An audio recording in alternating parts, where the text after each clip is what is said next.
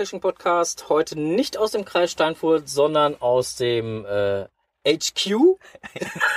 genau, genau, genau. Aus dem HQ beim Gründel. Ähm, ich bin heute mal bis nach Hannover raufgefahren zum Gründel und ähm, oder zum Markus oder zum Schlumbum. Die Namen, die vielen Namen, ne? Der Mann mit den tausend Namen. Ähm, Ah, ja. Um einfach mal mit ähm, ihm über sein 18-jähriges Geocaching-Dasein äh, zu reden, denn er hat vor gar nicht allzu langer Zeit, ja, wobei sind schon wieder ein paar äh, Tage rum, Monat, ne? Ist schon wieder. genau, her. schon wieder einen Monat her, äh, da hast du deinen 18-jährigen gefeiert. Ja, genau. Und ich habe jetzt hier auch so eine geile kreative Torte bekommen, so eine Art jedenfalls. Also jedenfalls mit 18 Kerzen drauf. Sehr kreativ, sehr schön. Ja, herzlichen Dank dafür. Gerne, Ja. gerne, gerne. Ja, 18 Jahre äh, Schlumbum. Ähm, die erste Frage, die ich eigentlich mal loswerden muss, möchte, will, wie auch immer man es jetzt bezeichnen äh, soll, ist, ähm, 2002 war für dich das Startjahr beim Geocachen. Genau. Vor, vorher bist du äh, in anderen Bereichen tätig gewesen. Wenn du jetzt jobtechnisch meinst. Jobtechnisch meine ich, ja, ja, ja, ja, ja. ja, ja, ja. Okay. Ja, äh, natürlich ist Geocachen nachher auch dein Beruf und deine Berufung geworden. Genau. Ähm, aber du warst vorher jobtechnisch in einem anderen Bereich tätig. Wie bist du überhaupt zum Geocachen selbst gekommen? Also um genau jobtechnisch das kurz abzuhaken, ähm, eigentlich bin ich ge gelehrter Bankkaufmann. Habe das auch lange Zeit gemacht, am vorderster Front am Kunden und bin dann eben kurz vor dem Geocachen, ja, ein Jahr davor, glaube ich, muss was, ähm, die Outdoor-Branche gewechselt. Ähm, war halt immer schon so ein ähm, Wandermensch, ne? Als Kind schon mit, von den Eltern mitgenommen worden, ne? Und dann hat, bin ich dann mit dem Wandern irgendwie aufgewachsen und Outdoor war schon immer meins, auch schon auch ähm, größere Geschichten. Na, und dann bin ich halt in die Outdoor-Branche gewechselt damals und bin da dann halt über einen ähm, Zeitungsartikel, also wirklich so, so, ein- so ein Zweizeiler in, ah ja, wir wollen ja keine Werbung machen, also von einem großen Magazin, was es heute noch auf dem Markt gibt, was auch ähm, ja irgendwie dieses Outdoor in der Namensgebung trägt. Ähm, da ich wirklich, die haben so einen News-Abteil gehabt immer und die, ähm, da stand halt drin, Schatzsuche mit ähm, GPS, Geo, www.geocaching.com. Also wirklich nur so, so, ein- so ein, ähm, eine Zeile, ein Satz. Ich dachte so, ist ja geil. Haben wir ja im Outdoor-Bereich auch verkauft, GPS-Geräte. Und das war ja damals, das waren tatsächlich andere Zeiten und andere Geräte. Ähm, also wirklich äh, kartenfähig waren die ersten auf dem Markt und eben auch richtig teuer. Das war ja noch D-Mark-Zeiten. Und da warst du für den, jetzt muss ich echt äh, mal nachdenken, was hast du da? Also die reduzierten, die quasi die verramscht werden sollten, die waren für 600 Mark zu haben oder sowas. Also da, da, da warst du also richtig gut dabei, wenn du da investiert hast und eben für, für so ein Graustufending. Und da muss natürlich, also bei mir ist es so, dass ich auch das in der Hand haben muss, um irgendwie was erklären zu können oder um, um dahinter stehen zu können, um das verkaufen zu können. Das muss ich einfach erlebt haben selber, dann kann ich, dann, dann gelingt mir das auch. Und das war bei den GPS-Geräten dann so die Sache, habe, so, dann musst du mal mit dem Chef sprechen und mal fragen, ob du dir so ein Ding jetzt mal fürs Wochenende ausleihen kannst. Jetzt hast du die, die, die, die, die Argumentation dafür, das Alibi, so ein Ding haben, auszuprobieren und dann natürlich haben zu müssen, ist klar, ne? Naja, das war der Anfang gewesen. Okay. Und dann bist du irgendwann hingegangen, ähm, bist du bist, bist mit Geocachen selber in Berührung gekommen und ähm, ähm, hast deinen Account erstellt Genau. unter dem Pseudonym oder Geocaching Nick, wie immer man es jetzt nennen möchte. Schlumbum. Wie bist du denn darauf gekommen? Ach, das war irgendwann mal so eine ähm, Schnapslauen ähm, Namensgebung, die, ich, die ich zu dem Zeitpunkt auch schon sehr lange hatte. Ähm, das ging los im Prinzip mit, mit Internet und wo du dann eben anfangen musstest, Accounts zu machen. Mhm. Und da war das ja nicht so wie heute bei Facebook oder sowas, wo du sagst mit Real Name. Da hat man sich ja irgendwelche Nicknames gegeben und irgendwie ähm, kamen wir dann da drauf in so einer Schnapslaune und haben gesagt, ja, das ist eigentlich ein lustiger Name, kann man sich merken, ist selten vergeben äh, bisher und ähm, dann bin ich dabei geblieben. Also du konntest ja auch irgendwann mal, gab es ja mal eine Zeit bei Groundspeak, wo du die Namen nicht mehr ändern konntest, ne? Mhm. Und mittlerweile geht das ja, glaube ich, wieder. Ähm, seit, seit geraumer Zeit. Ähm, und da gab's ja immer so lustige Namen, ne? Ähm, da, da haben sicher Leute hier, niemand haben wir in Hannover gehabt und so. Und da gab's, gab's aber allerdings dann auch richtig mal ein Theater, weil irgendwer, irgendwelche Leute meinten, sie müssten irgendwelche unanständigen Worte oder sowas nehmen oder oder irgendwie so so so wo du sagst so naja kannst du nur wer so sich so einen Namen gibt der will andere Menschen einfach nur ärgern ne und ähm, Ja, gut, das muss ja auch nicht sein. Zeit ja ja Aber äh, Schlumbum selber hat dann so keine weitere Bewandtnis. Also bei mir hat's ja kombiniert Mhm. ja im Prinzip mein mein mein Cache-Name Wizardland kombiniert ja im Prinzip zwei Hobbys.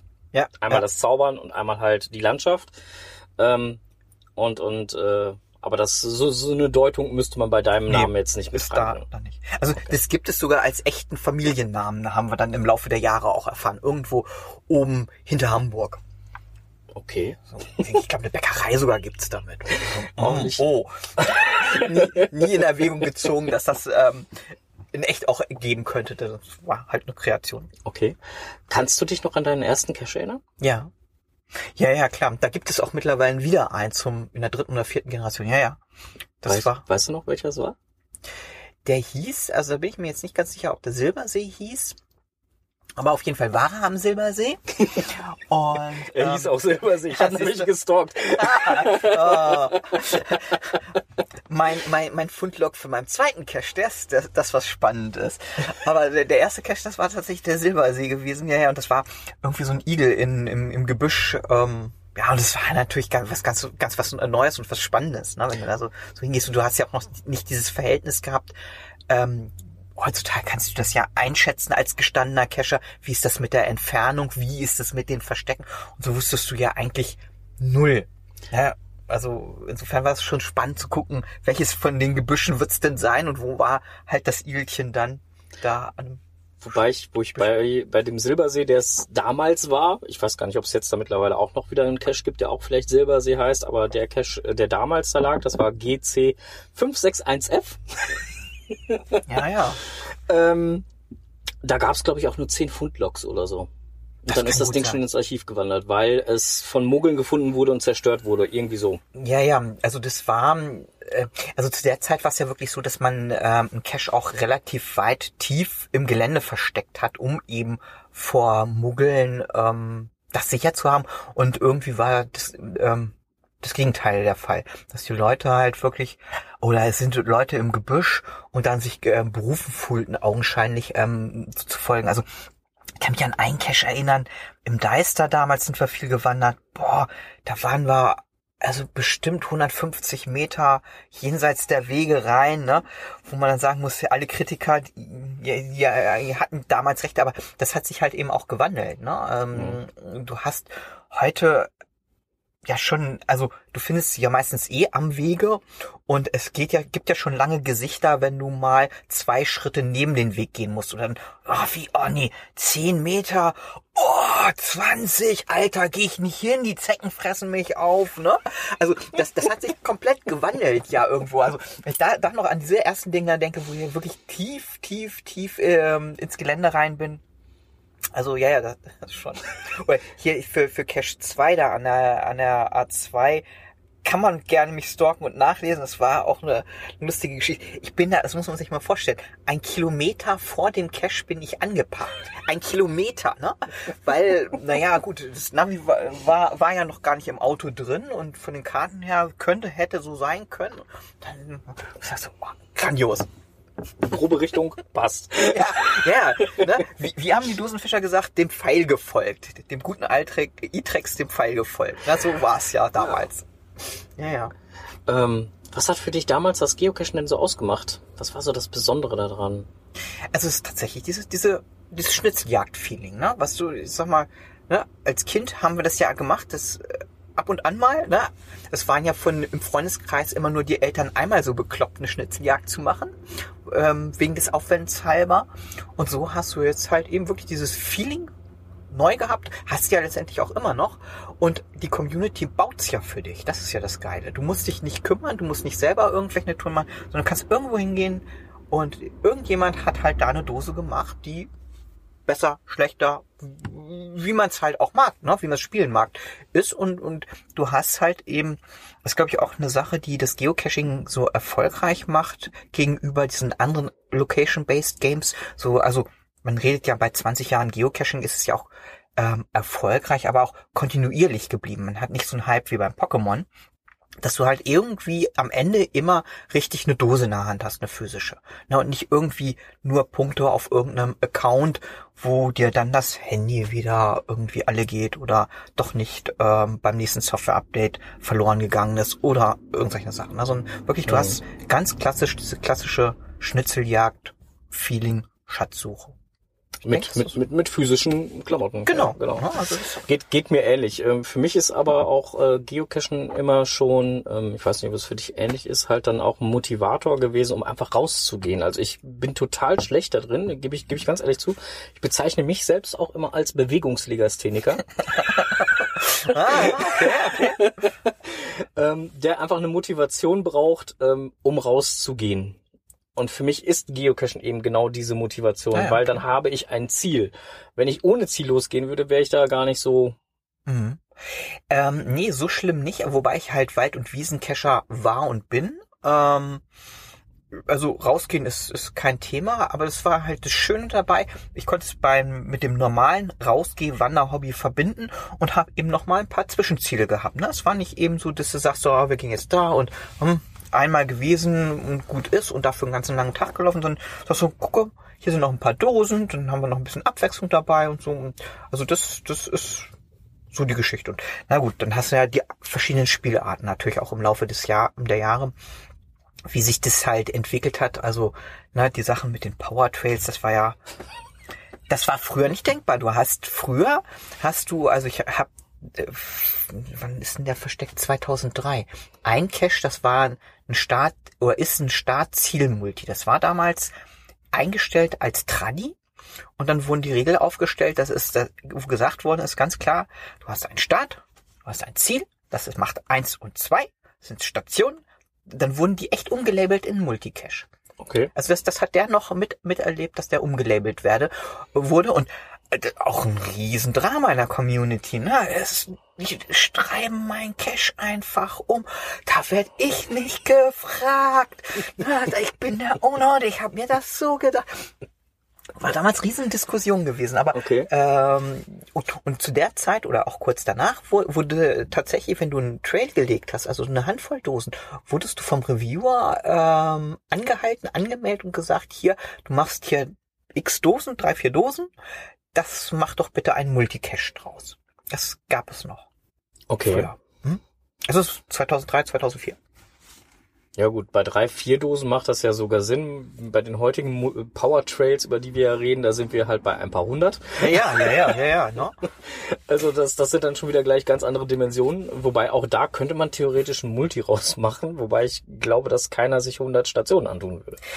Das ist es, ne? Also wenn du mal so ein Multi gemacht hast mit vielen Stationen, wir haben den, den der Ground Zero damals, der hatte boah, 50 Stationen oder irgendwie sowas. Das war dann halt auch, also ein Nachtcache auch gewesen, sehr, sehr geil. Aber du hast dann irgendwann war halt eben auch so ein bisschen gut gewesen. Dann denkst du, jetzt kann's aber mal zu Ende gehen. Und dann kam noch eine und noch eine und noch eine Station. Ne? Das ist dann irgendwann, das will abgewogen sein. Ne? Und du, du siehst es ja, wenn du große Multis hast oder überhaupt bei Multis, ähm, die werden ja ungleich weniger besucht. Ne?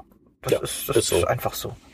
Ja, wenn, wenn du, also wenn du was richtig machen willst in Sachen Besucherlenkung, dann musst du letztendlich einen Trail legen. Muss ja nicht gleich der wildeste 100-Dosen-Trail sein, aber im Prinzip ähm, leitest du den Cacher halt mit einem Trail. Ja. Ja, Mehrere, mehrere Punkte. Genau. Ja, also mit einem Multicache ist zwar schön und das ist auch lehrreicher sicherlich und, und so weiter und so fort, ne, mit, mit, mit den ganzen Fragen, die man machen kann, aber das reizt, der eine Punkt reizt halt die wenigsten. Ja, also- Da sind wir im Prinzip jetzt beim Thema Statistik. Ja. Geocaching ist ne, äh, Banker, ne, darum bin ich da, finde ich das ja auch so toll. Ähm, Geocaching ist halt auch was für Statistikverliebte, ganz klar. Ganz klar. Also früher hätten die Eisenbahn, Briefmarken gesammelt und erzählt, wie toll sie waren. Ne? Oder jetzt hier im Statistik, das kannst du natürlich immer. Gut, aber da, dazu fällt mir jetzt gerade ein halt äh, ähm, äh, Thema Statistik. Ähm, das ist ja auch immer wieder so, so, so, so, so ein Punkt, der ja aufploppt. Mm. Ähm, ab wann darf man einen Cache legen? Oh, herrliches Ding. Herrlich, herrlich, ja. Also da gi- gibt es auch Also da gibt's ja die unterschiedlichsten Meinungen. zu. Ja, ja, ja. Da ist ja damals, ähm, ach, in, in den frühen, ähm, noch vor 2010, also das- hier 2007, 2008, ist ja hier Brian und Jeremy und so, die sind ja auch immer mal wieder hier rübergekommen und äh, hier, hier gab's ja noch vor, äh, vor dem Mitbewerber ähm, mit dem Punkt im Namen, gab es ja andere Firmen hier, die sowas gemacht haben und da die Wege geebnet haben. Und da haben, sind halt auch Brian und äh, Jeremy mal rübergekommen. Und da ähm, ist natürlich auch schon diese Diskussion war schon immer da gewesen, wann so darf ich einen Cache legen? Und da ist also auch denen gesagt worden, Leute, macht das doch so. Qualität immer schon Thema, Mhm. sagt den doch bitte, macht es, blockiert es, dass es erst ab erst waren es 10 bei der, als die Dichte größer wurde, wurde was von 50 und 100 gesagt. Aber da haben die sich halt immer gegen gewehrt, auch weil die gesagt haben, so, du weißt es halt nicht bei den Leuten, die cashen vielleicht noch nicht auf Statistik, sondern die cashen vielleicht nur so, die haben es gesehen, oder du weißt einfach nicht, wie gut er ist. Und du hast ja viele Erstlingswerte zum Teil gesehen, die ähm, sehr, sehr gut waren. Und wenn du den Leuten, diese Leute dann ähm, vergraulst, indem du einfach sagst, du musst erstmal 10 gefunden haben, mh, da haben sie sich also nicht drauf eingelassen. Also das werden die, denke ich, das sind ja auch ein bisschen unbeweglich vielleicht. Ich denke, da werden sie sich nie drauf einlassen. Das ist so wie mit dem Nano-Größe. Ja, und jetzt momentan ist es ja halt auch die, die, die Diskussion, also momentan wird in der Community ja immer darüber diskutiert, dass man mindestens 1000 Funde gehabt haben soll, damit man halt einen eigenen Cache legen darf. Ich weiß nicht. Ich bin von dieser Diskussion jetzt einfach mal ausgegangen und bin mal hingegangen und hab mal geguckt, was äh, du, lieber Schlumbum, ähm, denn so in deinen 18 Jahren äh, gefunden hast. Das sind 5387 Caches. ja, genau. Ne? Genusscacher. Genusscacher. Genau. Wenn man, wenn man jetzt das Ganze auf die 18 Jahre runterbricht, sind das pro Jahr circa äh, 300 Caches Genau. ähm, und pro Monat um die 25. So wird es sein. Deinen ersten Cache hast du am 20.11.2002 selbst gelegt. Mhm. Und hättest dann somit gesehen erst gerade 100 Funde gehabt. Dann hättest du ihn noch gar nicht legen dürfen. Naja, naja, da hätte ich, zu der Zeit war ja die Diskussion mit 10 Funden, danach kamen die 100, jetzt kommen die 1000, ne? Ähm, ah, weiß nicht, also, also Aber ich, ich sehe es genauso wie du. Also es schwieriges Thema sicherlich. Du, und, und wenn du jetzt also wenn es eine Stückzahl festmacht, also kannst du ja machen. So, was passiert? Dann machen die Leute als erstes einen Powertrail. So, dann sehen sie halt im schlimmsten Fall wirklich lieblose Dosen oder einfache Dosen und denken auch, es gibt nichts anderes und legen die auch so einfach. Das kann man denen ja nicht mal als, dann groß als Vorwurf machen. Ne? Sagst du, Eben. du hast halt den Paddling einfach in den Boden gedrückt, erlebt, denkst, die sind jetzt alle so ähm, und das ist halt eben keine schöne ähm, Dose mit irgendwelchen tricky Sachen, wobei das ja auch nicht unbedingt jeder mag. Ne? Das geht ja dann als nächstes Ding. Ne? Oder mal einen, einen richtig schönen Nachtcash oder einen, wirklich einen gut gemachten Multi zu machen, das ist dann halt schon noch auch wieder was anderes. Ne? Ich wollte es gerade sagen, es kommt ja darauf an, was man vorher erlebt hat selber Genau. und, und daraus dann halt sein Fazit zieht. So, und dann, wenn ich halt zehn tolle Multis gemacht habe, ja, dann kann ich sehr wahrscheinlich einen guten Multi liegen, aber hab von einem Tradi erstmal gar nichts. Ja. Ähm, so. Und das ist dann halt einfach das, ja, wo auch meine Interessen liegen. Sehe ich zumindest so. Ja klar, und du kannst Und- ja beim Cashen auch alles, ich sag mal, verbinden, ne? Oder ähm, wenn du musst ja am Ende irgendwie auf die Koordinate kommen, aber du kannst ja halt eben auch da jedes Thema drin verwurschteln. Das ist ja eben auch irgendwie eine total spannende Sache, die ähm, nicht immer überall umgesetzt wird. Ne? Das stimmt. Ähm, um nochmal auf deinen ersten Cache zurückzukommen, den du gelegt hast. Ja, ja, ja, Äh, Stadtwald Hannover, Ja. SB Raute 1, genau. ist immer noch aktiv Ja. Und hat Berühmter mit- Cache. und hat mittlerweile 4006 Funde. Ja. Stand gestern Abend 23 Uhr und Guck, guck mal, so viele sind da. Ja, ja, ist mittlerweile auch ähm, der älteste aktive Cache hier ähm, in der Region. Radius müsste ich gucken. Also gab es noch in Langenhagen welche, die älter gewesen sind. Und das ist ja mittlerweile letztes Jahr hier zu, zu fast gleicher Zeit sa saß ja ähm, Hallo Niedersachsen hier. Und da sind wir den ja auch abgegangen. Der ist also noch, noch ist er ein paar Monate im, im Archiv von Hallo Niedersachsen zu finden. Da haben wir den furchtbar ge gespoilert, der, und der ist auch umgezogen. Das ist, äh, das ist ein total spannendes Ding zu sehen, wie die Leute lesen. Na, also das ist eigentlich ein kurzes Listing und ich, ähm, das war mal eine Astgabel auf meinem Weg zur Arbeit gewesen. Die war auch nur an dem Tag, wo ich die wahrscheinlich den versteckt habe, in dieser großen Astgabel, da war da kein Wasser drin. Danach war immer Wasser da drin. Und dann ist der im Winter ist der festgefroren und und also also also herrlich, wo dann die Leute mit mit Salz und und Enteisungsspray und sowas und dann für diesen Punkt und naja irgendwann ist der halt eben Astgabel große ähm, Stämme. Irgendwann wurde die eine Seite abgeschnitten, dann wurde die andere Seite abgeschnitten, dann wurde der Baum ähm, ganz irgendwann platt gemacht im Laufe dieser ähm, ja beinahe 18 Jahre. Ja, und jetzt ist er halt eben ebenerdig. Wer, so gerne mal, wer gerne mal nachgucken möchte oder den Cache auch besuchen möchte, wir können ihn ja jetzt auch nochmal spoilern. äh, GCAAE5. Da findet ihr den. Ähm, Finde ich total lustig, aber die ganzen Updates, die du ja gerade auch erzählt hast, äh, stehen wirklich auch im Listing. Ne? Update das und das Datum, Update das und das Datum. also insofern ähm, kann man das nochmal nachgucken. Ähm, da wir jetzt nach wie vor immer noch so ein bisschen bei dem Thema Statistik sind, Ja. darüber sind wir ja da reingekommen. Was ist dein westlichster Fund? Ah, verdammt, verdammt, verdammt. Ähm, als ich äh, 2010 drüben in Seattle war, ähm, ich glaube, das ist irgendwas mit Washington, irgendwie was. Sitting, Ähm, sitting on a Smiley, ja. Ja, ja, Washington genau. DC, genau. genau. Dein östlichster? Mein östlichster ist irgendwann in der, äh, was in der Türkei. Das ist auch der südlichste. Ancient City of Amos. Genau. Genau, ist auch der südlichste. Da, Und- da war mal die TUI so weit, dass sie auch Geocachen machen wollte und hatte da ähm, so, so ein, ich glaube, das gibt's auch nicht mehr. Also die werden ja auch alle we weggekürzt und arbeitslos und so. Aber die waren, hatten so eine ähm, Nachhaltigkeitsgedanken, hatten die damals schon aufgegriffen für eine Hotelserie und wollten das da auch integrieren. Und das, das ist auch ganz brauchbar gelungen. Gab es dann auch irgendwann Leute, die auch da regelmäßig in die Ecke reisen, Cacher, die auch gesagt haben, ja, warten wir mal, das war aber eine Serie. Aber wie das immer so ist, ähm, die Guides im Hotel konnten mit dem Hobby wenig anfangen und ähm, die haben das mit der Wartung sehr lax gemacht, leider nur. Ja, und dann kam halt irgendwann dein nördlichster Fund. Ich glaube, das ist jedem mittlerweile klar, der dich jetzt so ein bisschen kennt, äh, was dein nördlichster Fund war. Naja, als, äh, als, als Real Cash der Nothing But Stones natürlich. Wobei, ähm, Das Event noch ein der, Stück weiter genau, war. das Event ist natürlich noch ein Stück weiter vom Nordkap hoch äh, ähm, gerückt. Ne? Aber da ist immer die Frage. Das Event, ne? der Event, bin ich gerade auch Ja, am ja. überlegen. ne? Ich weiß auch nie, wie ich das nennen soll. Ähm, auf jeden Fall. Mit Genau. Mittelhessen meets Nordkap war's. Genau, das war dann der Event da. Das war auch ganz lustig. Den haben wir irgendwann, als wir losgefahren sind, ah, es gibt ein Event, ja. pff. Und irgendwann kam es immer näher so, es könnte passen. Es könnte passen. Aber irgendwann standen wir dann da auch und wie erkennen wir die denn jetzt? Ob die alle ein GPS in der Hand haben? Hm. Aber man hat sich dann gefunden. Das war ja lustig. Ja, ja, Mittelhessen Nordkap. Ja, guck mal. So, und äh, das waren ja eigentlich schon von der Statistik her gesehen so deine, deine, deine Cash-Eckpunkte. Im Genau. wahrsten Sinne des Wortes. 2007 kam dein erstes Buch raus. Genau, im Mai auch, 2007.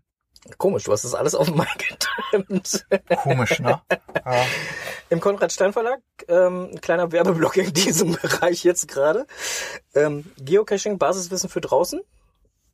War's damals? Genau, hier ist auch mit- schon Ist mittlerweile in der siebten Auflage, glaube ich, draußen. Oder Siebte war Auflage. 2018 in der siebten Auflage draußen? Nee, ist ach- 18, das ist die aktuelle jetzt, die Ende im Herbst 18 gekommen ist, in der äh, siebte Auflage. Genau. Und naja gut, dann in der dritten Auflage ist jetzt das Geocaching 2, das Mystery-Buch. Genau. Genau, dann gibt's halt noch Geocaching 1, dann gibt's halt äh, Das Dreier, das Dreier noch. das ist das Jugend- und Leseunfreudigen Buch, was eigentlich sehr, ich ja finde es sehr, sehr gelungen ist. Das ist im Prinzip das, das Kinderbuch zum Einser, also eine, eine Light-Version vom Einser, wo du sagen kannst, eins Lehrer, zwei, ähm, drei die Schüler. Schüler.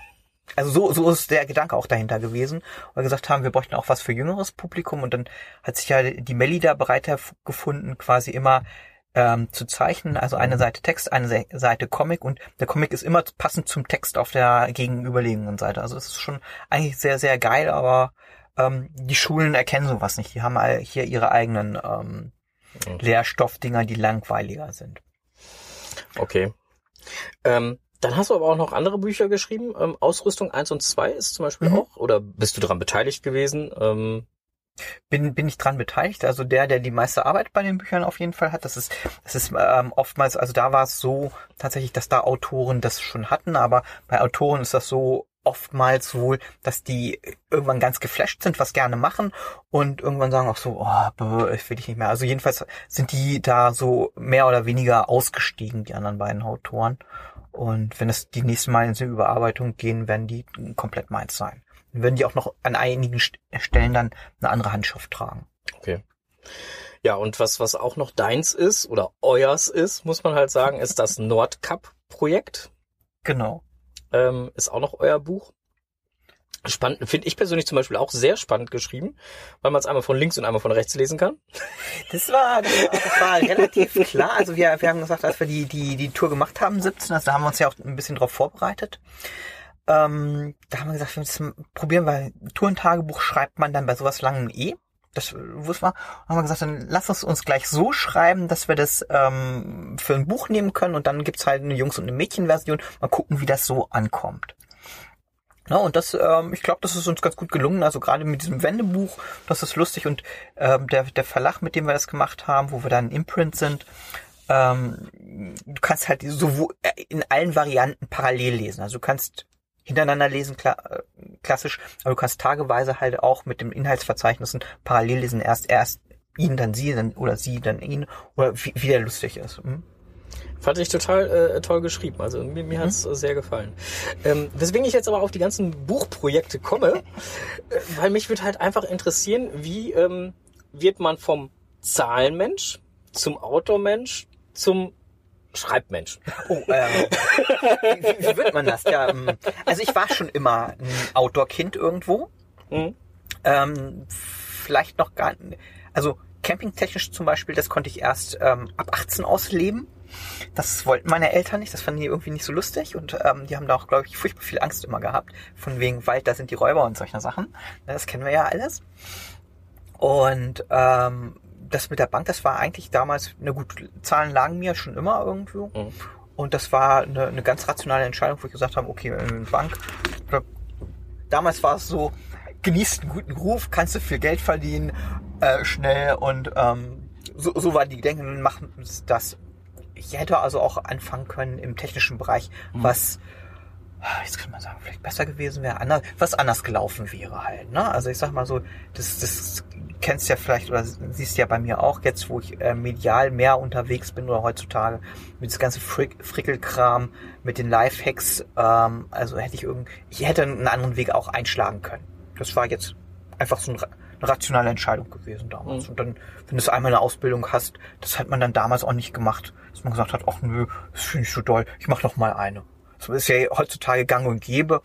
Ähm, das, das ging damals halt gar nicht. Das war Ja, die so Diskussion toll. habe ich momentan zu Hause. Ja, ja, das kann ich mir vorstellen. Das kann, ja, ja, das ist ja auch ganz gut. Also ich, ich ja, meine Eltern sind halb, halb tot umgefallen, als ich gesagt habe, wie, du gehst in den Einzelhandel, da verdienst du ja nicht mehr ähm, und, und du hast scheiß Arbeitszeiten. Das habe ich aber auch rational abgewogen.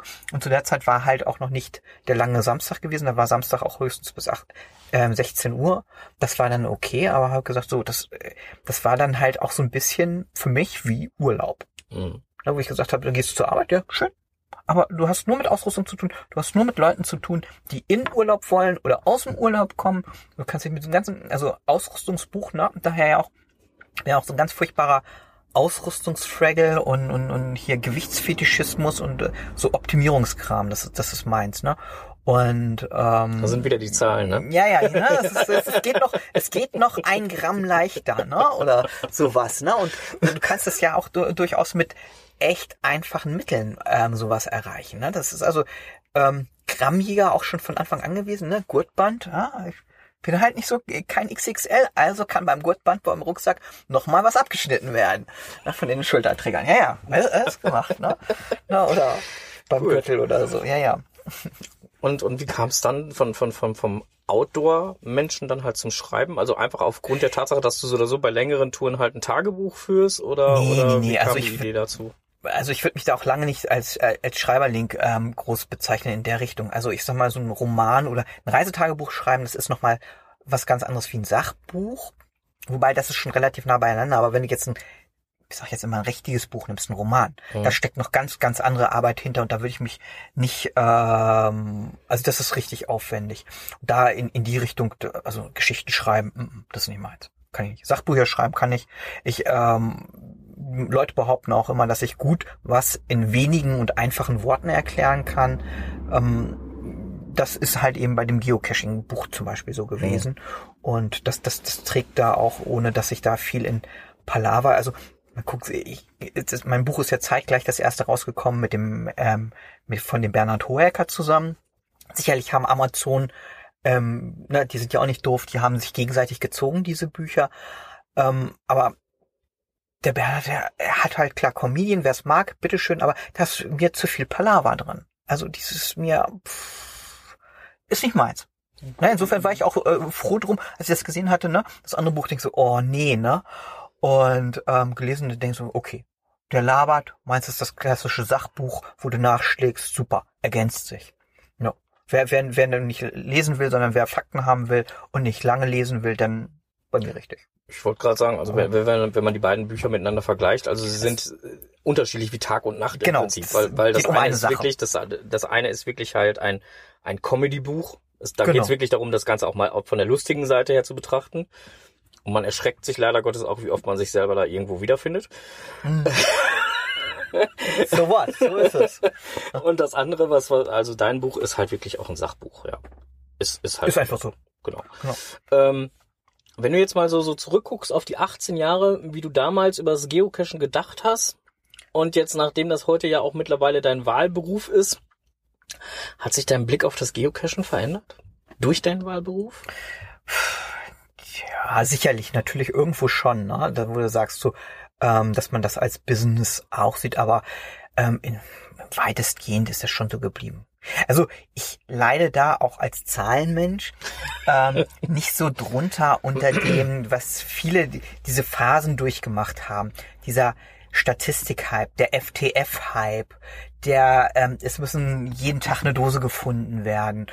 Und ich muss dann und dann die, die hier Mitbewerber, ne, die sich ausgerechnet haben, dass er drei äh, Dosen am Tag haben muss, damit er möglichst schnell auf die 5000 kommt innerhalb von dem Jahr oder sowas. So, das kann man als machen.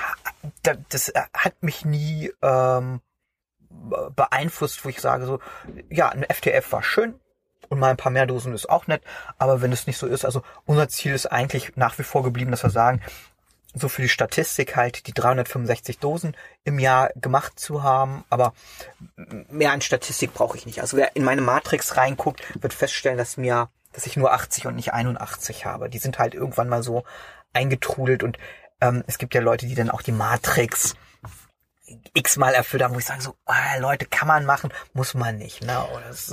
Also das, das hat mich nie so mitgerissen, dass ich gesagt habe, ich muss jetzt immer der Erste sein oder die, der Beste in der Statistik oder so. Mhm. Wie siehst du oder wie hast du den Wandel der Guidelines miterlebt? Ja, Weil du bist ja wirklich mehr oder weniger fast vom Anfang an dabei. Zwei Jahre fehlen dir, aber Ja, da, da also ich weiß nicht, da, da gibt's ja auch einen Mit-Podcast, der das so ähnlich sieht, sagte, eigentlich das Schöne ist, dass ähm, USA so verhältnismäßig unbeweglich ist, wenn du siehst, das mit irgendeinem anderen Bereich im Leben vergleichst. Was sich da, wie schnell was wandelt und beim Geocachen, also auch mit dem Wandel der Guidelines, ja Gott, da sind irgendwann mal die Labs dazugekommen oder, oder eben äh, die Webcams rausgenommen worden und die Locationless rausgenommen worden. Und die kommen ja jetzt mal wieder immer, da versucht ja jetzt nach dem Führungswechsel sozusagen, versuchen sie damit ja auch ein bisschen was rauszuholen und wieder anzufüttern. Ähm, ich fand, also so das Markanteste vom Gu- Guideline ändern war ja diese Sache mit dem Vergraben. mhm. Ne, wo dann gesagt worden mit mal äh, vergraben, all, alles wo ein Deckel rausguckt, ist vergraben.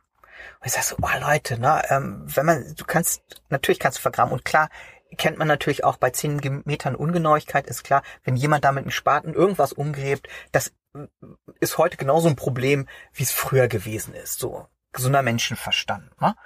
So, und das war, fand ich, eigentlich bei den Guidelines so das, das Einschneidendste, dass sie das halt erst nicht mehr erlaubt haben und irgendwann ist es ja dann wieder gekommen, so, so hinten herum mit, wenn das auf Privatgründen und geht wieder. Aber so, ich sag mal, äh, und, und die Umformulierung oder klarer Definition.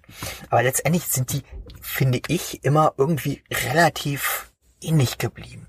Das war schon von Anfang an, wo gesagt worden ist, du sollst halt eben nicht in Bahnanlagen und, und, und, und ähm, hier Ziel, was terroristische Anschläge werden kann. Damit kannst du ja im Prinzip auch alles abhaken, ne?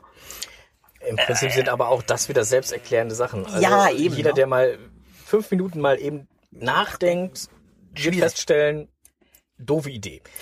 ist aber ein schwierigeres und wird immer schwierigeres Thema. Also ich habe ja auch schon schon relativ früh mit dem Globetrotter ja Workshops gemacht, damals zum Geocachen auch.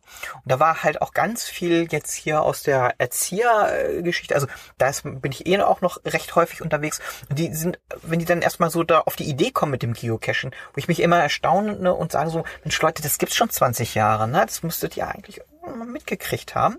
Aber die, die dann halt kommen und sagen, oh, das wollen wir machen, ähm, die sind halt eben auch so angefixt meistens, dass sie auch gleich direkt das Ding legen wollen vor ihrer Einrichtung. Und du sagst so, ah Leute, ihr, was habt ihr? Oh, ihr habt Ki Kindergartenkinder. Denkt noch mal drüber nach. Was passiert, wenn? Ne, weil sie die Mecha Mechanismen natürlich nicht kennen, dass sofort beim Publish, ne, dann 20 Mann in Hannover auf der Matte stehen ähm, und sich durchs Gebüsch drücken und solche Sachen. Wenn man das einfach dann mal so ein bisschen relativiert hat, dann sagen sie ja, oh ja, das ist vielleicht, vielleicht müssen wir es anders machen, wenn wir sowas machen wollen. Ne? Andererseits hast du es halt eben auch ganz toll für die Kinder, dass die ähm, Verantwortung übernehmen. Ne, Ihr Cash, Ja, das, das, das, das, ähm, das haben, haben wir mal ge gehabt auf einer ähm, irgendwo an einem See. Das war mal ein Campingplatz, auch egal wo. Jedenfalls sind wir da da hingegangen und so eine Geocaching-Urangst ist ja auch immer schon gewesen, dass die die schwer erziehbaren Jugendlichen die Dosen kaputt machen im Suff. Ne? Das ist ja so so, diese, so eine Urangst. Ne? So und wir waren wir waren halt da ja genau Wandernadel Saisoneröffnung war das. Wir waren mit dem Camp mit dem Wohnwagen da, sind halt noch ein bisschen raus, cashen gegangen und konnten dann sehen, ähm, einer der Cache war an so einem Aussichtstürmchen. Und so, oh nee, das sind die Kinder, ne? Also Jugendliche natürlich. Ne, und der, ah, ne, schon, schon so, so die Motivation sank, ne? Und mit jedem Meter, den du näher kommst, denkst du, oh, es ist halt da, ne?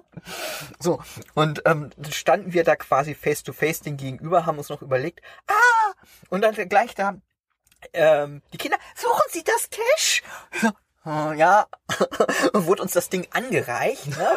ähm, und, und, und auch noch ein paar Anekdoten zu erzählt, ne? Und die, die haben das Ding halt, klar, haben das halt mitbekommen irgendwann, das war halt da der Treffpunkt, aber die haben das halt auch irgendwie ähm, äh, adoptiert für sich sozusagen und ähm, haben sich da gekümmert, ganz süß drum, ne? Und wenn dann halt eben so ein verirrter Geocacher da anschlägt, dann wurde der halt, wurde es dem übergeben. Das war super, ne? Das war halt süß. Naja. Cool. Ähm, rückblickend auf deine 18 Jahre. Was waren so deine persönlichen Cash-Highlights? Oh, ja, ja, ja, ja. Äh, Also natürlich, weil, weil, weil es noch nicht so lange her ist, noch nicht so viel vergessen. Nein, der Nothing But Stones natürlich. Also das muss man, finde ich, schon als Wandermensch gemacht haben, wer was fürs Nor für Norden übrig hat. Das ist schon ähm, Klassiker. Wird ja auch von Dosenfischern sogar besungen und so. Ne? Ähm, ja, also ich sag mal, die, die geilsten Caches waren halt irgendwo dann damals ähm, auch, als es noch richtig viele Nachtcaches gegeben hat. Da haben sich halt die Owner viel Mühe gegeben. Und selbst die Tagvarianten davon, die waren im Tagvarianten. Des Nachts ist halt irgendwo immer dieser Nachtgruseleffekt da. Das kannst du natürlich besser umsetzen, ne? Okay. Und ähm, ja, das, das hast du halt jetzt so nicht mehr. Also ähm, kann man bei mir in der Statistik gucken. Wir waren 2007 im Playmobil-Land und da haben wir uns auch mit einem Cacher getroffen. Da haben wir Paula M gemacht. Das war richtig geiler Nachtcache und ähm, eine vermisste ähm, junge Dame. Das Okay. war grandios. Was ich mittlerweile halt immer mehr feststelle, ist, dass die, die äh, Caches vielfach oder gerade die, die dann halt mittlerweile hoch gelobt werden, ich drücke das jetzt vorsichtig Der aus, Fingermann. Ähm, dass das, dass das äh, ähm, meistens technisch sehr hochversierte Caches sind, die viel Technik verbaut haben oder was auch immer. Hat das für dich noch was mit Geocachen zu tun? Also das sind ja so, heutzutage heißen die ja Gadget-Caches. Ne? Oder so? Ja, äh, oder so, so sagen die meisten. Ähm, Tja, also das ist halt was, ähm, was ja auch später nach dem Geocachen gekommen ist. Sowas wie eher mehr wie ein Escape Room. Hm. Oder so. Damit möchte ich es eigentlich eher irgendwo ähm, zusammenbringen. Das muss man halt machen wollen.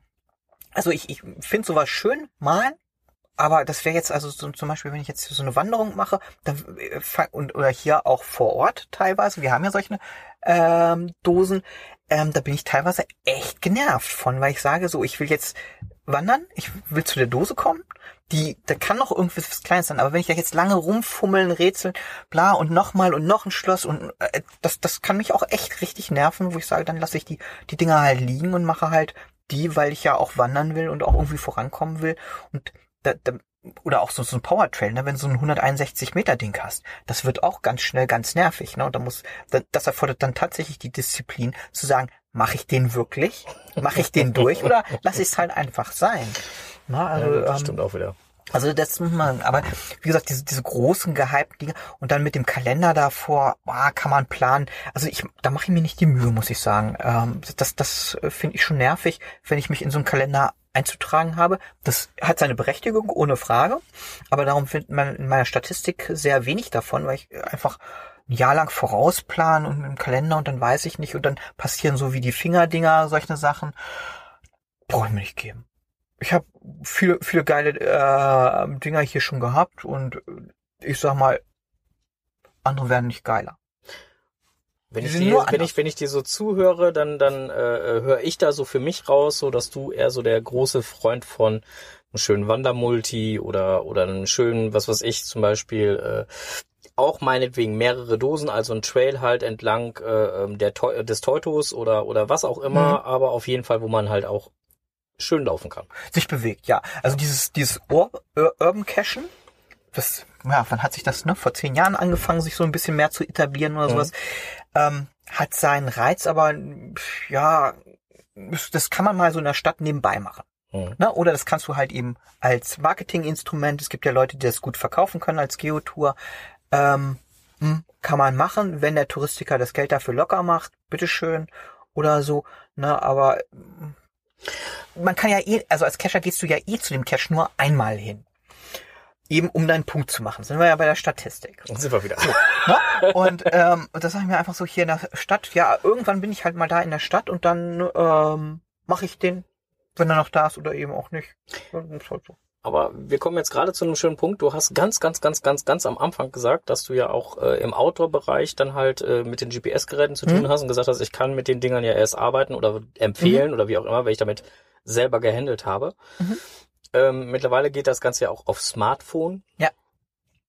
Ähm, GPS-Geräte werden aber auch immer noch nach wie vor genutzt Mhm. ähm, von den verschiedensten Herstellern. Es gibt ja mehrere Hersteller. Mittlerweile nicht mehr ganz so viele, weil sich die eine oder andere aus dem Bereich wieder rausgezogen haben. Ja, ja, genau. Aber egal, Kommt auch mal immer wieder was nach. kommt, kommt immer wieder noch mal was. Ja, ja. Ähm, äh, wie siehst du das, das Ganze ähm, GPS-technisch? Wärst du eher so der Mensch, der sagen würde, ich gehe ich gehe jetzt äh, auf, auf die Handys oder ich gehe eher mit meinem GPS-Gerät los? Oder was würdest du eher favorisieren? Also ich Ähm, sage jetzt mal, in der, in der Stadt, in der Großstadt, könntest du ja, egal welches Gerät du benutzt, ein Problem bekommen. Ja, klar. klar ähm, also ich bin, bin, bin ganz klar ähm, GPS-Geräte-Cacher. Bin da auch ein Garmin-Kind, ne? Garmin Gründel, ne? Passt ja auch irgendwie, ne? Ne? Ein Gürkind. Ähm, ich, ich ähm, natürlich aber im urbanen Bereich in der Stadt, klar, dann zog ich halt mal das Handy raus, ist viel einfacher, Ja. ähm, unauffälliger. Also das hast du ja früher auch schon immer gehabt, dass wenn irgendjemand irgendwo stehen bleibt und mit dem Gerät fummelt, ähm, irgendwie was, dann, dann kriegen die Leute ja alle Angst. Na, also das ist ja seit, seit 9-11 ist das ja irgendwie ganz groß in den, in den, dem Community-Gedächtnis irgendwie drin. Jeder, der irgendwo stehen bleibt und sich merkwürdig verhält, der, der tut was Schlimmes. Irgendwie. Einerseits, andererseits wundert man sich auch, wenn du mal ein Fahrradschloss selber knacken musst, wie selten man da angesprochen wird. Das ist auch erschreckend. Ähm, aber, also statt fürs Handy natürlich, das ist einfacher, auch wenn ich so unterwegs bin, mal hier so Autobahn oder so Rasthof mal anfahren. Zack, das Handy hat ja alles und kann es alles. Und da haben sich, ähm, ich sag mal, ich bin jetzt hier kein Apfelfan, ähm, aber ist bei denen genauso wie, wie, wie beim anderen Google auch. Die haben sich da halt ein bisschen Mühe gegeben, ne? Ähm, und setzen das schneller und besser um wie die wenigen Hersteller, die bei den GPS-Geräten auf dem Markt sind. Ne? Also wenn ich da jetzt hier gerade sehe, hier Connect und hier mein 66er als neuestes Gerät, wie krampfig das mit dem Bluetooth ist. Du denkst so, boah Leute, kann nicht wahr sein, ihr gebt euch einfach keine Mühe bei, der, bei den, den, den Schnittstellen, die ihr programmiert. Ne?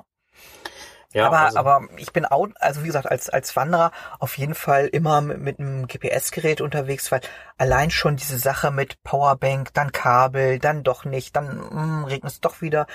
Das, das ist ein Faktor einfach, der mich, der Gedanke daran, das nervt mich schon so sehr, dass ich sage, also mit dem Handy, Stadt ja, Autobahn auch noch, aber für wenn ich laufe, dann trecke ich auch grundsätzlich eigentlich immer alles mit. Dann kommt das Gerät an den Rucksack dran und dann läuft das und, und fertig. Dann muss ich mich nicht kümmern und wenn er dann halt mal die Grätsche macht wegen Batterien, ja Gott, dann kommen halt neue rein, fertig. Na, und du musst nur beim Batteriewachsel gucken, dass es nicht gerade da reinregnet. Na, aber äh, beim Handy, da hat man ja auch ganz viel andere Sachen noch mit. Da hast du ja deine ganzen Kontakte mit, deine ganzen Fotos drauf, was, äh, je nachdem, wie du dich da synkst, mit welchem Dienst auch, hast du den ganzen anderen Krams dran. Und wenn der, der Gedanke einfach, das dann mal eben aus, aus, ich sag mal, Doofheit zu schrotten, ne? Ähm, oder Unvermögen, muss man vielleicht so rum sagen, ne? dann, dann, ähm, ja. Ich habe auch schon mal ein GPS-Gerät. Ähm. Kriegt man hin, ne? Aber ähm, da muss man sich halt Mühe geben. Ja, ich habe es auf dem Autodach liegen lassen und ja. in der nächsten Kurve war es weg. Ja, ja, ja. Und das bist aber auch nicht der Erste. Ne? Das ist bei uns hier in Hannover schon 2004 passiert. So, also insofern. Also das, ähm, das passiert. War nicht zu ändern, war so. Ja. Ähm, aber das war weniger schmerzhaft, als dann, wenn es ein Handy gewesen wäre. Also insofern, ja, das. Ähm, ja. Äh, aber du bist ja halt auch äh, äh, Zahlenmensch dahingehend. Ähm, das 66er hast du jetzt gerade angesprochen. Mhm. Ich nutze es halt auch. Ich mhm. hatte vorher das 62er, das mhm. 64, mhm. das 64er habe ich glaube ich übersprungen. Das, ja, ich das, übersprungen. das, das 64er habe ich auch übersprungen und das 66er da bin ich wieder mit eingestiegen und habe mich tierisch erschrocken, warum da jetzt auf einmal vier Batterien drin sind. Vier? Nee, Nein, doch, da, da, sind nur zwei. Entschuldigung, da sind auch nur zwei. Ich, wie komme ich jetzt auf vier? Nee, ich hatte was anderes mit vier im Kopf. Ähm, ah, okay. ähm, die, die, vier Stellen. Die vier Stellen. Beziehungsweise ja. nein, drei Stellen sind. Drei Stellen? Vier Stellen. Vier Stellen. Vier Stellen. Genau, vier Stellen sind es. Warum da jetzt vier Stellen, äh, Nachkommastellen sind, nicht mehr drei? Ja. Äh, das war die das mit der 4. Genau, das war die Sache mit der 4. Ja, ja, das muss man gucken. Die sind ja ähm, beim 66er ähm, und auch das 700er Oregon, also das 66er für, für die, die Leute, die nicht mit den Geräten unterwegs sind, ist ja das Tastengerät von Garmin, das, das, das letzte ähm, oder das neueste und das Oregon ist ja jetzt Touchgerät. Ähm, das Oregon hat jetzt auch irgendwann die, die vierte Stelle bekommen bei dem Format, was wir Geocacher verwenden. Ne? Also das ist ja Grad Minute, Punkt, die Dezimalminute, also in, ähm, in Tausendstel quasi aufgeteilt. Und ähm, der hat jetzt halt eben diese vierte Stelle bekommen.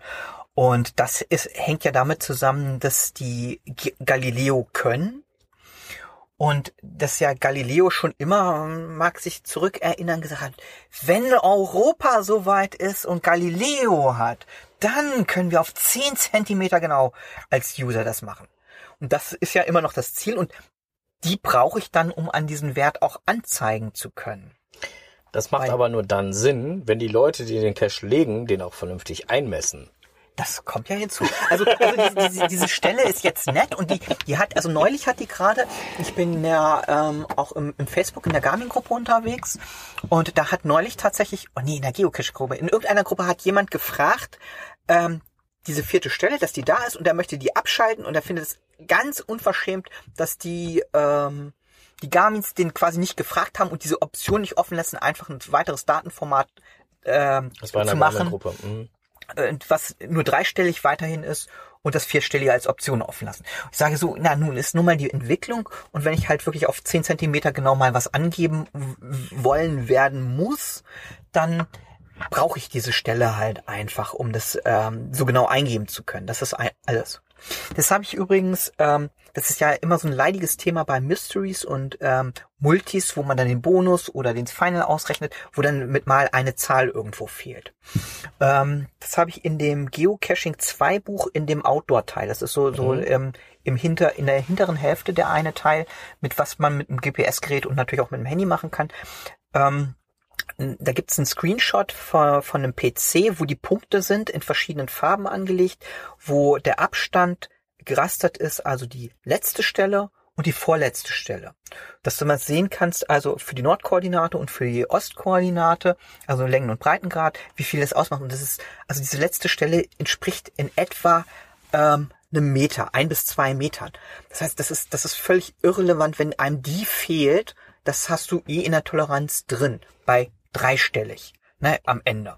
Die zweite Stelle sollte einem nicht fehlen. Die sollte einem nicht fehlen. Ne? Aber da gibt es ja auch zum Beispiel Handy-Thema. Ne? Da gibt es so ein sehr geiles Tool. Also wenn eine äh, zweite Stelle fehlt, ist das auch noch nicht so dramatisch. Da kannst du mit dem Routentool ja arbeiten. Na, wenn zwei ähm, Stellen fehlen, dann wird es problematisch. Aber da gibt's den für äh, ein Add-on für das Programm Locus beim Androiden. Und das ist der Koordinaten-Joker heißt er, glaube ich.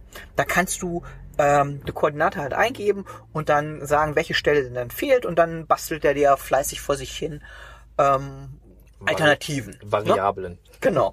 Na, dann kannst du halt gucken, ob dir das, wie viel dir gefehlt haben und ob du jetzt bereit bist, all die da abzuarbeiten oder eben nicht. Ne? Bringt mich gerade halt auf ein tolles Tool, was seit kurzem auf dem Markt ist. Ja. Äh, eine App fürs Handy. Mhm. Äh, GC Wizard. Ja. Nenne ich jetzt einfach mal hier so. Äh, kostenlos erhältlich. Mhm. Ähm, der hat auch diese Variable drin. Mhm. Der, der hat, ja, ja, mit dem habe ich neulich gerade mich angemeldet und ich habe noch nicht geantwortet. Das ist ein Dummerer. ähm, da war ich auch ähm, bei den Beta-Testern mit dabei, muss aber sagen, ich habe mich da leider nicht so arg viel mit beschäftigt, aber sehr geiles Tool und dieses Konzept ist das ja halt, da auch viele Leute, die schon irgendwie was ähm, für die Community webbasierend und so gebaut haben, mit da reingeholt hat als Community-basierendes Projekt. Finde ich ganz, ganz starkes Ding. Ähm, die Werbung für Geocaching 2 wäre da natürlich toll drin. Ne? Nein, ähm, ähm, wird natürlich, ähm, das kann man auf Papier quasi einiges davon nachlesen, aber nee, das ist ein ganz tolles Projekt. äh, Also ein tolles Tool finde. auch. Auch Also ein tolles das, äh, Tool. ja. Und äh, es ist ja entstanden aus dem GCC, der ja nicht mehr supported worden ist irgendwann. Genau. Ne, also äh, ein ganz tolles Tool, wo du wirklich was mit bewegen kannst, was machen kannst, also was wirklich sehr, sehr, sehr hilfreich ist. Apropos Tool und deiner vorherigen äh, schon Erzählung, F, äh, äh, ähm, ähm, Technik und wie auch immer, du bist ja auch ein kleiner Techniktüftler. Also äh, ähm, äh, auch da kommen dir mit Sicherheit wieder die Zahlen zu äh, zugute, die du ja äh, gerne magst. Ähm, du bist ja eigentlich auch Erfinder. Mehr oder weniger. es gibt ja halt das eine, das ein oder andere äh, Gründeltool. Genau, das Cache-Tool, ne? Cache-Tool, Das Gründeltool. Ca- Cache-Tool, die Domain ist meine. ähm, ja, da gibt es das, das, das Set mit dem zum Schrauben, mit den, mit den ähm, Erdnägeln, mit dem Gewinde dran, wo du M4 adaptieren kannst, alles mögliche Magneten und sowas. Ja, immer schön. Und dann ist ja irgendwann das, das Zweier-Tool gekommen. Das ist dieser kleine Schlüsselanhänger aus Plastik. Das ist entstanden, da war ich auch einer der ersten Kunden von dem Mario gewesen, ähm, als wir das gemacht haben. Und der, der, der, Gedanke bei diesen Tools ist immer so der Bergehaken gewesen. Mhm. Ne, wenn du mal eine, eine Dose irgendwo drin stecken hast, wo du halt eben mit Magnet nicht dran kommst, weil das dann irgendwo ähm, dran hängen bleibt oder eben die Dose einfach nicht das Gegenstück hat. Ja, und da ähm, es Zweier gegeben, dann irgendwann in der Metallvariante, weil alle mit dem Plastikding ihre Bierflasche aufmachen wollten. Und äh, da was, ja, muss man halt eben eine Firma finden, die sowas ja auch solche Rohlinge in ja letztendlich kleinen Stückzahlen macht. Mhm. Die müssen dann ja, und dann muss das gelasert werden. Das heißt, du musst nicht nur diesen, den Stahl finden, der das halt für wenig Geld macht. Das muss dann noch trovaliert werden, damit es halt, oder gesandstrahlt werden, damit du wieder gescheit drauf lasern kannst. Äh, Es sei denn, du hast halt da so jemanden am Start, der so einen Laser hat, wo du es nicht mehr brauchst, aber so jemanden kenne ich dann doch nicht. Da habe ich keine Verbindung hin. Ja, und dann soll es ja auch irgendwo ein bisschen bezahlbar bleiben, die, die ganze Geschichte, ja. Ja, und dann gibt's halt den, den, den Nanolog-Aufroller. Ne? Und das Dreier-Tool, womit mich die Kollegen aus äh, Lausitz immer ärgern, das gibt es, aber das ist halt nicht ausgereift. So, da gab's ein paar Prototypen für. Aber irgendwann werde ich das vermachen. Aber wie gesagt, äh, da lebst du ja dann auch so ein bisschen deine, deine Kreativität auch nochmal zusätzlich aus. Das finde ich halt sehr schön. Also es sind auch immer sehr hilfreiche Tools. Man kann sie wirklich gut im Alltag gebrauchen und das ist ähm, Freut mich zu hören, ja. ja, es gibt, gibt so Sachen, ne? Also, hier guck mal, da hinten zum Beispiel, manche Sachen, ähm, die, die gold, goldigen Deckel der Trinkpaddling, ne? Beim Paddling, der hat sich ja schon immer durchgesetzt gehabt für, für, Für einen äh, guten Schnaps. Schluck zwischendurch, Genau, ja, für einen ja. Den muss, den muss man mal holen, warte mal. Das, muss man, das kann man jetzt mal beschreiben. Und ich bin, ich bin ja ja auch immer so ein Verwertungs- und Optimierungsfreak. Plock. Genau. Sehr schön. Ne, Den, Der ist ah, total robust, ne? Also ja eben, das, der, der Paddling hat sich ja beim Kescher bewährt, ähm, weil er robust ist. Für den guten Schluck, weil es die richtige Größe hat. Und der hat jetzt einfach einen flachen Boden, den habe ich unten den Boden flach gemacht. heiß gemacht und dann Genau, einfach ähm, in heißes Wasser rein. Und habe dann auch hier bei den Dingens, ganz einfach, es gab ja diesen, diesen Karabinerverschluss, der immer undicht war. Hier dieser olle FTF-Ring ja, von einer Plastikbierflasche. Ein kleines. Häkchen drauf. Das ist hier übrigens ein Prototyp, der hat die Öffnung zur falschen Seite hin natürlich. ja Aber das ist ja auch Problem. egal. Aber jedenfalls hast du das Cool. Ding klein und leicht mit für einen Schluck zwischendurch. Sorgt immer Geil. für Aufsehen bei, bei, bei den Keschern unterwegs. Sind, ja, tolle Kleinkram-Trinkgefäße. Also kleine Gefäße sind ja auch. Ja, 4, 4 CL passen auf jeden Fall rein. Ja, ja, ja. Ja, ja gibt, gibt, gibt ja auch noch so ein paar andere hier. Also so, so kleine Dosen sind auch ähm, generell als Trinkgefäß für unterwegs. Finde ich ziemlich geil. Wenn man sich damit anfreunden mag, ne? Wie gesagt, aber auch da ist ja halt die Frage halt, äh, ähm, was packt man halt rein, ne? Ähm, Es gibt ja auch einige Sachen, die sollte man lieber nicht in verschlossenen Behältnissen transportieren. Beziehungsweise halt nicht in Behältnissen, die sich selbst öffnen können. Ja, ja, ja. Ne? Also ich denke da so an die ein oder andere, die dann halt äh, den, die Idee hatte, in so einer, so einer Flasche, die man so nach oben hin aufziehen kann und halt kohlensäurehaltige Getränke zu transportieren. Das kommt meistens nicht ganz so gut. Ja, ja, ja. Aber da musst du auch gucken. Da, ähm, das sind ja so Sachen, die einem im Alltag auch begegnen, wo man sich nie einen Gedanken drüber macht. Ne? Kohlensäurehaltige Getränke, Gasphase. Schon mal gehört?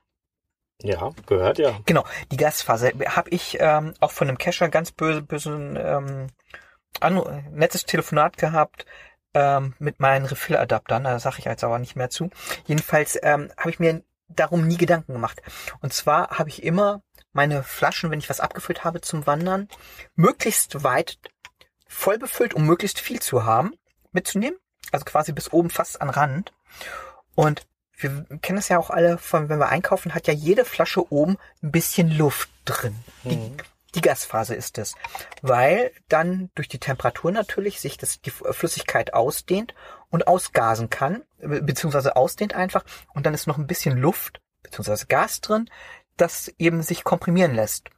Und somit kann man halt eben, platzt einem die Colaflasche eben nicht, wenn sie bei 0 Grad draußen steht, im original verpackten Zustand, genauso wenig wie wenn ich sie bei 50 Grad oder so draußen stehen lasse. Dann platzt sie trotzdem nicht, weil eben dieses Stück Luft, Gas drin ist, wo eben sich die Flüssigkeit entspannt ausdehnen kann, ähm, um, um eben, ja, eben nicht einen Schaden zu verursachen. Das ist halt das Problem, was man oftmals dann bei Trinkflaschen hat, wenn man die selber befüllt, ne, bis obersten Rand befüllen und sich dann beim Wandern wundern, warum es im Ruck, Rucksack nass ist oder einem gar um, um die Ohren fliegt. Ne? Also das, das kann einem tatsächlich passieren, ja, ja.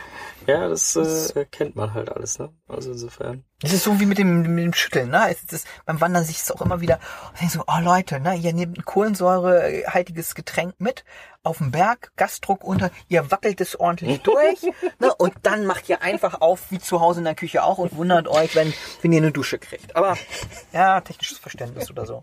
Keine Ahnung. So, sehr jetzt schön. kommen wir, jetzt kommen wir noch mal zu einer schönen Zahl. Was sagt dir denn der ähm, 9.8.2005? 2005, 9.8.2005. Ja. Alte Scheiße, das weiß ich nicht. Drei- Jetzt zoll mich das Pferd mal von hinten auf. Jetzt fange ich mal mit der Zahl an. 2005. Mhm. Kann es sein, dass ich da mein Tausendsten gemacht habe? Mm, Dein Nein. Hausmeister? Nein. Dein tausendster Cash war der Hausmeister, aber der war 2007. Dann muss es, ähm, naja, was anderes gewesen sein. Und, ach, Mhm. ah, kalte Reifen? Ja, siehst du, guck, es ist halt schon länger zurück, ne? Im Alter und so weiter, ne? Da öffnete ein Museum die Tür. Oh, verdammt, natürlich. Ach, du, du je. Oh, erwischt, erwischt, erwischt. Natürlich, 2005. Ja, und zwar ja. öffnete da ein TB-Museum seine Türen. Ähm, gar nicht so weit weg vom, äh, von, von, von uns jetzt gerade hier. Findet ihr unter GCPX30. Ähm, wohlgemerkt, es ist ein Museum, kein Hotel. Genau, ein Museum. Genau. Möchtest du da noch ein bisschen was zu erzählen zum TB-Museum? Nee, das ist, äh, das hat ja, das habe ich ja auch gelockt. Den habe ich ja erst dann irgendwann adoptiert auch.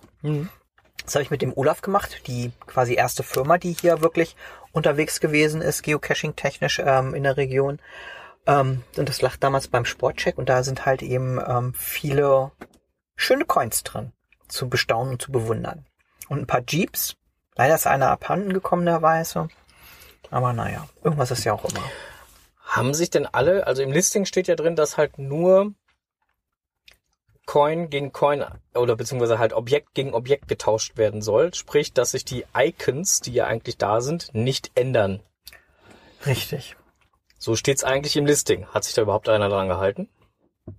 Also da sind ganz viele Spenden gekommen, also auch in der Anfangszeit zu. Mhm. Und im Prinzip sind die, ist das jetzt so, dass halt alles, was drin ist, drin bleibt. Es sei denn, irgendeiner von den Spendern, das haben wir jetzt auch zweimal gehabt, haben gesagt, oh, das Hobby habe ich jetzt aufgegeben und so und ach, das will ich nicht mehr und mm, gib mir mal meine Coin zurück. Ja, gut, dann ist das so, ne? Aber ansonsten, ähm, bei den Jeeps war das tatsächlich so, dass die eins zu eins ab und an mal durchgetauscht worden sind. Aber Mhm. der letzte, ähm, der, der Weiß ist dann irgendwann mal auf der Strecke geblieben. Der hatte so einen schönen Aufziehmotor. Oh. Und war so groß und handlich, darum ist der auch irgendwie, musste der weiterfahren. Okay. Ah, naja. Ja, äh, The Hitchhiker's Ride to Legacy. Genau. Ähm, ja, Ja. Ähm, auch soll, soll ein schöner Cache sein. Ich habe ihn selber noch nicht gesehen. Ich habe halt nur, ne? ich habe halt nur äh, äh, geguckt, wann er denn geöffnet hatte und ähm, die Öffnungszeiten hatte ich mir auch natürlich angeguckt, Sehr gut, sehr gut. Ja, ja. weil er ist nicht äh, 24 Stunden am Tag zugänglich, sondern es ist einer der schönen Caches, äh, die äh, zeitlich beschränkt sind. Und ähm, da wollten wir gleich auch noch mal eben kurz hin. So werden wir es machen, ja. Und äh, deswegen würde ich jetzt vorschlagen, kommen wir auch so langsam mal so zum Ende. Wenn du jetzt mal so die 18 Jahre Cash-Erfahrung, ich, ich bring's immer wieder auf den Punkt, Ja, ja. ähm, jetzt noch mal so nimmst und, und dir jetzt mal die ganzen 18 Jahre anguckst und die Entwicklung des, des, des Geocachens und, und der Cache selber oder sonst was anguckst und du könntest jetzt die Zeit zurückdrehen, würdest du irgendwas ändern wollen? Nö. Ist Nö, also ich finde, ich, ich finde, finde wirklich, also das, wie gesagt, Zitat war auch von einem anderen Podcast, der sagt, das ist schön eigentlich, dass es so kontinuierlich äh, recht gleichbleibend ist. Das sind halt mal so irgendwelche Sachen, wo man jetzt hier bei den Guidelines beim letzten Mal, da hat man sie ja verdeutlicht oder so. Ähm, da trug viel, ich glaube, von dem Jeremy die Handschrift. Der hatte hier irgendwann mal sowas drin mit dem Aluhut und so. Wo du sagst, okay, ähm, heute darfst du das wahrscheinlich nicht mehr sagen, weil du dann irgendwelche Leute diskriminierst, die nämlich Aluhüte tragen oder so, ne? Das ist ja dann mal irgendwie ein bisschen professioneller aufgestellt worden. Aber nee, eigentlich nicht. Also ich finde das wirklich schön, dass das halt eigentlich ziemlich kontinuierlich ist und da nicht so Riesenschwankungen unterliegt wie eben bei vielen anderen Online-Spielen. Also wenn ich mir jetzt diesen Pokémon-Hype angucke, unglaublich, unglaublich. Ähm, und dann wollten sie es abstellen und dann läuft es jetzt halt so nebenher weiter. Ja, Ingress halt auch, ne? Also, Ingress auch, wobei ja da wohl auch ähm, teilweise richtig was bewegt wird. Ne? Also wenn die da irgendwelche ähm, sich treffen, um da irgendeine Zone äh, zu übernehmen, irgendjemand hat mir das neulich mal erzählt, dann fliegen die teilweise um die Welt. Ne? Erst in da, dann da, dann da ein paar Leute und sagst so, okay, die Cacher sind ja dann eher mehr so das geizigere Publikum. Mm, ne? Aber wenn, wenn sie fürs Spiel da um die Welt fliegen, kann man machen. Ne? Aber ja. also, so ist es. Ich finde, ich finde einfach eine tolle Bereicherung, ähm, diese Schnitzeljagd Schatzsuchen Geschichte, die du halt irgendwo weltweit spielen kannst. Also das, das ist ja auch irgendwo ein bisschen was für, für die, ja, Völkerverständigung irgendwie so ein bisschen. Also wenn mal irgendwo im Ausland bist, mal auf einem Event, ich finde es immer ganz spannend, wenn man ähm, da wirklich dann mal auf einem Event ist, ne, wie, wie die anders einfach ticken. Ne? Also, Apropos Event. ja, ah, ja, oh, ja, ja. Haben wir noch was? Noch. Apropos Event. Ähm, ja. Ja, Brockenfrühstück, ne? Also ja, das ist, ist ja 2020 ist ja irgendwie das verlorene Eventjahr oder irgendwie sowas, ne? Ja. Das kann man ja auch nicht anders sagen. Und bei uns steht ja jetzt nun unser lang gedientes Walpurgis-Event musste ja ausfallen. Da ist der Nationalpark auch sehr traurig drum, weil ähm, gerade jetzt zu Corona ist da noch mehr Müll aufgelaufen von den ganzen Leuten, die das hinschmeißen. Aber gut, geht halt, ging halt nicht, ähm, dass wir da sammeln. Na, und es steht ja jetzt noch das Brockenfrühstück an am 19.12. Ja, dann darf man gespannt sein. Ne? Gestern hat ja Bremerhaven den verschobenen Termin abgesagt, weil, wenn ich das jetzt richtig habe, was haben die rausgerufen? Bremerhaven? 400 Leute oder so. 250 drinnen, 400 draußen. Und das kannst, du kannst es ja mit einem Event, also so wie ein Geocaching-Event halt ist, hast du ähm, keine Chance, sowas en Papier zu organisieren. Und das, da, da hängen jetzt halt sehr, sehr viele Wenns und Abers irgendwie dran. Also natürlich sind wir bemüht und willens, das so möglichst zu machen wie die Jahre davor auch. Aber was uns halt eben blühen kann, ist, dass sowohl Sachsen-Anhalt wie auch Niedersachsen sagt, äh, wir machen Beschränkungen. Das kann ja auch, weil wir sehen es ja jetzt hier gerade, Fleischbetriebe, ne? Das kann einen Tag vorher passieren, wenn es dumm läuft. Ähm, und dann ist die Frage halt, äh, ob wir Listen zu führen haben und ob die elektronisch führbar erlaubt werden. Also man stellt sich jetzt mal vor, eine Papierliste führen zu müssen oben am Brockenstein bei minus 15 Grad und Schnee treiben. Ähm, das ist, also wenn so ein Ding kommen sollte, so eine Vorgabe, oder eben wenn solch eine Vorgabe kommt, dass wenn solch eine Liste nicht geführt wird, ähm, dann tut Veranstalter haften mit Euro X, dann wird es schwierig dieses Jahr. Ja, Also da muss man sich leider ähm, darauf einstellen, dass das, ähm, wenn es stattfinden kann, ganz anders stattfinden wird. Vom, womöglich. Hm. Ja, das, das äh, Also- ist ja, trifft ja dieses Jahr leider Gottes viele Events halt, ne? Ja. Also ähm, die dann halt sagen müssen, okay, wir lassen es jetzt erstmal, wir verschieben es ins nächste Jahr, wobei ja auch noch keiner weiß, wie es nächstes Jahr dann halt generell werden wird. Wie lange uns dieses Drama verfolgt, ne? Genau. Oder, Ja, oder jetzt ist ja auch gerade schon wieder eine neue Schweinepest, ne?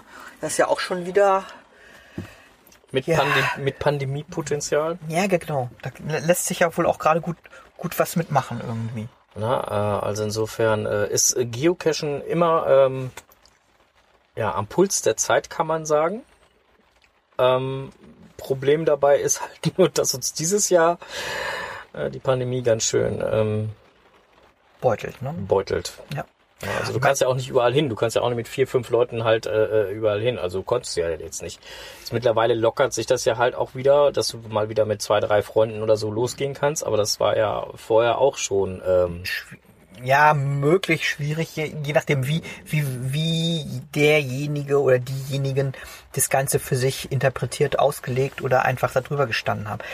Es ist auch eine schwierige Sache. Das, das Problem ist ja bei diesem ganzen Regelkrams, dass der, es muss möglichst einfach sein, dass jeder Seppel das versteht.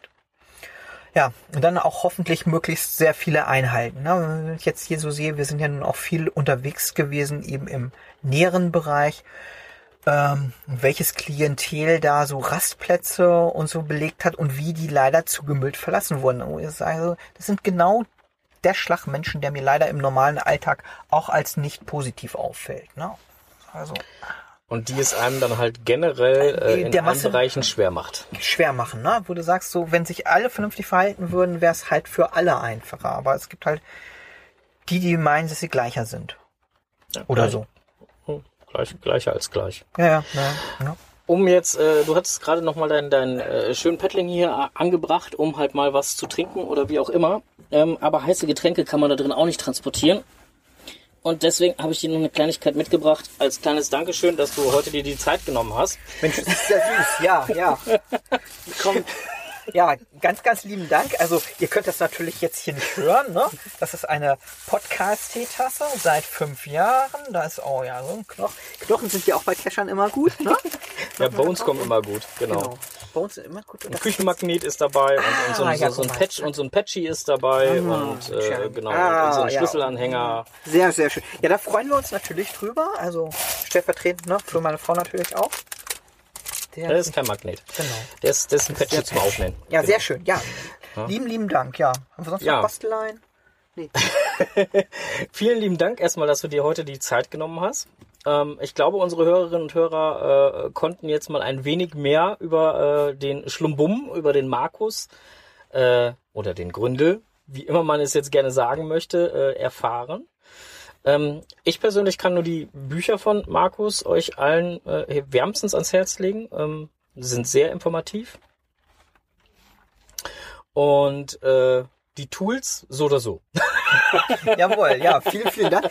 Vielen Dank, dass ich hier auch zu Gast sein durfte, dass du dir die Mühe gemacht hast, hier mal raufzureisen und hier mal wieder mich in meinem mobilen Headquarter besucht hast. Ja, und Gerne. ja, weiterhin euch auch viel Erfolg bei den Podcasten und ja, mal gucken, wenn wir uns das nächste Mal über den Weg laufen. Jetzt geht's erstmal nochmal jedenfalls ins Museum. Genau, wir gehen jetzt erstmal eine Runde ins Museum und äh, euch, liebe Hörerinnen und Hörer, wünsche ich noch einen schönen Tag.